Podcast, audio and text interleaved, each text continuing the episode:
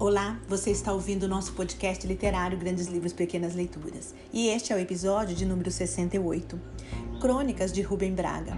A primeira, Recado ao Senhor 903. Vizinho, quem fala aqui é o homem do 1003. Recebi outro dia consternado a visita do zelador, que mostrou a carta em que o senhor reclamava contra o barulho em meu apartamento. Recebi depois a sua própria visita pessoal, devia ser meia-noite, e a sua veemente reclamação verbal. Devo dizer que estou desolado com tudo isso e lhe dou inteira razão. O regulamento do prédio é explícito e, se não o fosse, o senhor ainda teria ao seu lado a lei e a polícia. Quem trabalha o dia inteiro tem direito ao repouso noturno e é impossível repousar no 903 quando há vozes, passos e músicas no 1003.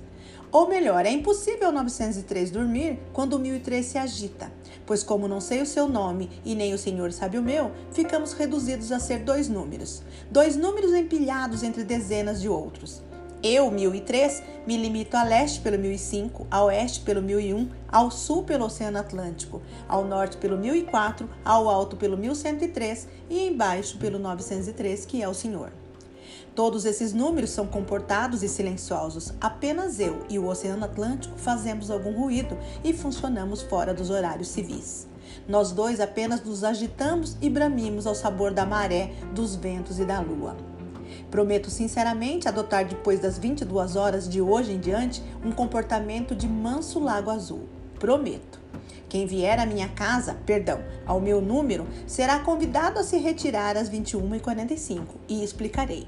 O 903 precisa repousar das 22 às 7, pois às 8h15 deve deixar o 783 para tomar o 109, que o levará até o 527 de outra rua, onde ele trabalha na sala 305. Nossa vida, vizinho, está toda numerada e reconheço que ela só pode ser tolerável quando um número não incomoda o outro número, mas o respeita ficando dentro dos limites dos seus algarismos. Peço-lhe desculpas e prometo silêncio mas que me seja permitido sonhar com outra vida e outro mundo, em que um homem batesse a porta do outro e dissesse: Vizinho, são três horas da manhã e ouvi música em sua casa. Aqui estou. E o outro respondesse: Entra, vizinho, e come do meu pão e bebe do meu vinho. Aqui estamos todos a bailar e a cantar, pois descobrimos que a vida é curta e a lua é bela. E o homem trouxesse sua mulher e os dois ficassem entre os amigos e amigas do vizinho, entoando canções para agradecer a Deus o brilho das estrelas e o murmúrio da brisa nas árvores, e o dom da vida, e a amizade entre os humanos, e o amor e a paz.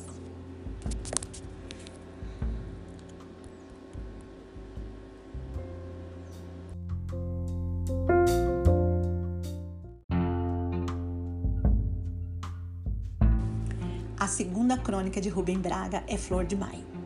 Entre tantas notícias do jornal, o crime do Sacopan, o disco voador em Bagé, a nova droga antituberculosa, o andaime que caiu, o homem que matou o outro com machado e foice, o possível aumento do pão, a angústia dos Barnabés, há uma pequena nota de três linhas que nem todos os jornais publicaram. Não vem do gabinete do prefeito para explicar a falta d'água, nem do Ministério da Guerra para insinuar que o país está em paz. Não conta incidentes de fronteira nem desastre de avião. É assinada pelo senhor diretor do Jardim Botânico e nos informa gravemente que a partir do dia 27 vale a pena visitar o jardim, porque a planta chamada Flor de Maio está efetivamente em flor. Meu primeiro movimento ao ler esse delicado convite foi deixar a mesa da redação e me dirigir ao Jardim Botânico, contemplar a flor e cumprimentar a administração do horto pelo feliz evento mas havia ainda muita coisa para ler e escrever, telefonemas a dar, providências a tomar. Agora já desce a noite e as plantas em flor devem ser vistas pela manhã ou à tarde, quando há sol, ou mesmo quando a chuva as despenca e elas soluçam no vento e choram gotas e flores no chão. Suspiro e digo comigo mesmo que amanhã acordarei cedo e irei. Digo, mas não acredito, ou pelo menos desconfio que esse impulso que tive ao ler a notícia ficará no que foi: um impulso de fazer uma coisa boa e simples que se perde no meio da pressa e da inquietação dos minutos que voam. Qualquer uma dessas tardes é possível que me dê vontade real, imperiosa de ir ao Jardim Botânico, mas então será tarde, não haverá mais flor de maio, e então pensarei que é preciso esperar a vinda de outro outono, e no outro outono posso estar em outra cidade em que não haja outono em maio, e sem outono em maio, não sei se em alguma cidade haverá essa flor de maio. No fundo, a minha secreta esperança é de que essas linhas sejam lidas por alguém, uma pessoa melhor do que eu, alguma criatura correta e simples que tire dessa crônica a sua substância, a informação precisa e preciosa. Do dia 27 em diante, as flores de maio do Jardim Botânico estão gloriosamente em flor e que utilize essa informação, saindo de casa e indo diretamente ao Jardim Botânico ver a flor de maio. Talvez com a mulher e as crianças, talvez com a namorada, talvez só. Ir só no fim da tarde ver a flor de maio, aproveitar a única notícia boa de um dia inteiro de jornal, fazer a coisa mais bela e emocionante de um dia inteiro da cidade imensa. Se entre vós houver essa criatura e ela souber por mim a notícia, e for então eu vos direi que nem tudo está perdido e que vale a pena viver entre tantos sacopãs de paixões desgraçadas e tantas cofabes de preços irritantes que a humanidade possivelmente ainda poderá ser salva e que às vezes ainda vale a pena escrever uma crônica.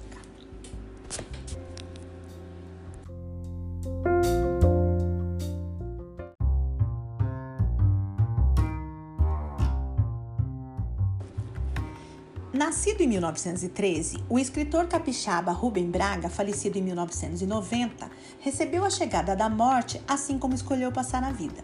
Em seu apartamento em Ipanema, o cronista e jornalista convidou alguns amigos, despediu-se aos poucos e morreu sozinho, vítima de um tumor na laringe que optou por não tratar, nem cirúrgica nem quimicamente. Em um de seus últimos textos, Rubem escreveu: Hoje venta noroeste, amanhã é lua cheia.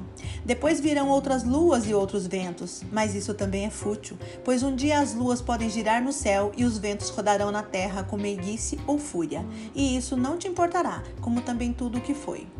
Por que então te afliges agora?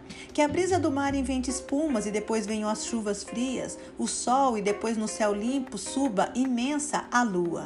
Não pense que isso tem a ver contigo, não existes, nada tem a ver contigo. Essa amostra dá uma pequena noção do potencial narrativo do escritor, considerado o maior cronista brasileiro de todos os tempos. Formado em direito, Rubem Braga jamais exerceu a profissão, devotando-se às crônicas e ao jornalismo, atividades que o acompanharam até os últimos dias da sua vida. Ao todo, em sua vida, foram mais de 15 mil crônicas, todas elas marcadas pela linguagem coloquial e por temas simples, como a vida no campo, a natureza, em contraposição à urbanidade e aos compromissos sociais da vida adulta. Rubem Braga não quis ser outra coisa além de cronista.